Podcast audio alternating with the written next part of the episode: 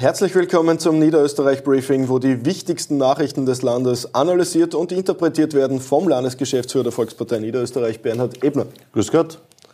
Ja, Bernhard, wir haben uns jetzt lange nicht mehr gesehen. Endlich ist es wieder soweit, aus terminlichen Gründen.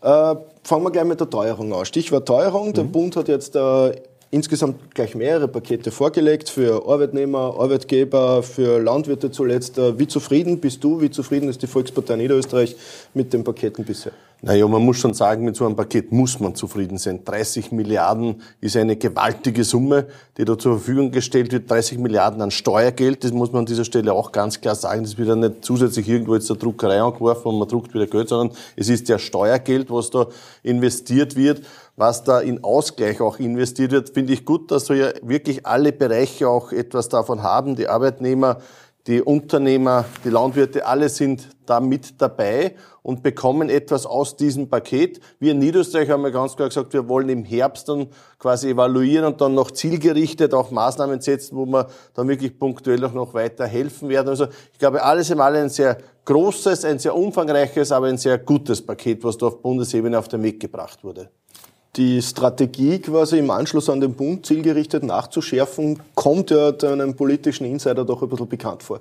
Ja, das haben wir in Niederösterreich ja bereits auch bei den Corona-Hilfen gemacht. Wir waren zwar die Ersten, die sofort geholfen haben mit Sofortmaßnahmen, haben aber dann auch, nachdem der Bund seine Maßnahmen gesetzt hat, dann noch zielgerichtet einige Maßnahmen ergänzt. Also auch hier machen wir das gleich wie damals bei den Corona-Hilfen. Da war es erfolgreich. Ich gehe davon aus, dass es auch hier passen wird.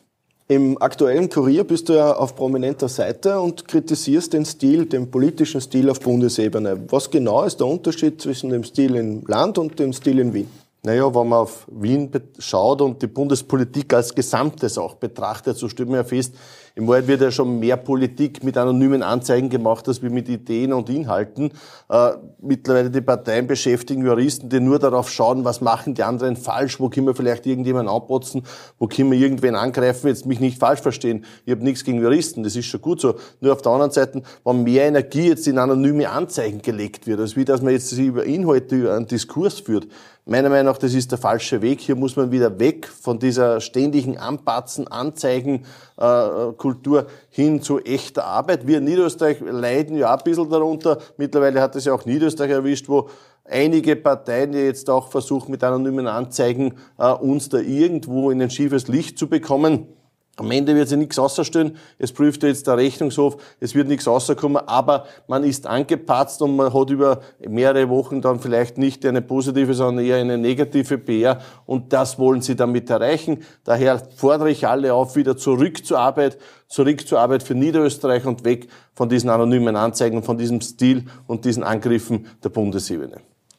Ich möchte ganz kurz bei der Bundesebene bleiben, weil es doch sehr lustig war, was da am Wochenende passiert ist. In der Kronenzeitung wurde darüber berichtet, äh, dass der Geschäftsführer der MFG-Partei äh, relativ äh, anstandslos eine elf Jahre alte Rede der deutschen Liberalen von Guido Westerwelle abgeschrieben hat. Äh, das ist, war jetzt eigentlich das Einzige, wo die MFG aufgefallen sind. Sie sind auch nicht aufgefallen in Oberösterreich oder Werthofen an der Ips, oder wie siehst du das? Ja, diese Rede ist, ist, war nicht so schlecht vorgetragen, aber es war eine alte Rede, die vor elf Jahren ja schon mal gehalten worden ist. Äh, ja, wenn man die MFG betrachtet, sie ist in Oberösterreich, in Tirol oder auch in, in Niederösterreich, in Werthofen an der Ips, so stellt man fest, Recht für einen Inhalt und wirklich etwas für die Menschen ist da noch nicht rausgekommen. Also ich bin ja da auch in Kontakt mit den Oberösterreichern, den Tirolern, da weiß man ja, dass innerhalb der Gruppe es da schon sehr, sehr rumort, dass ja da natürlich die dementsprechenden Flügelkämpfe es auch gibt. Äh, in Tirol zerbrechen sie bereits, was ich so gehört habe. In Niederösterreich, in Werthofen an der Ips, äh, da hört man auch, dass sie intern schon sehr, sehr unrund sind, haben noch keinen einzigen Antrag eingebracht, haben keine Ahnung, wie Gemeindepolitik passiert, was wichtig ist, was den Menschen wirklich auch bringt. Äh, also es wird schon noch spannend werden, wie es mit der MFG weitergeht. Sie versuchen ja Strukturen aufzubauen, aber wenn sie so tun, wird das nicht gelingen. Und auf der anderen Seite ein klares Wort dazu.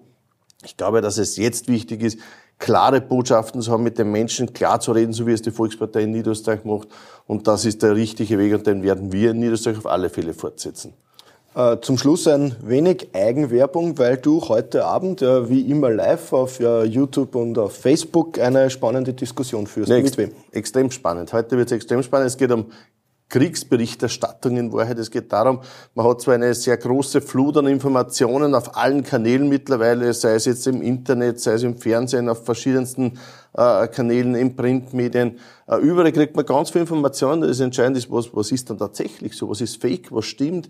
Äh, auf der einen Seite, auf der anderen Seite, wie schaut es tatsächlich in Kriegsgebieten aus? Und da diskutieren wir heute mit Oberst Reisner, äh, wirklich einer der profundesten Kenner der Situation, nicht nur jetzt auch zwischen Ukraine und Russland, sondern der gesamten militärischen Situation in Europa und vom Expressman Richard Schmidt. Mit denen zwei werde ich über dieses Thema diskutieren. Ich glaube, es wird wirklich eine extrem interessante und spannende Diskussion werden.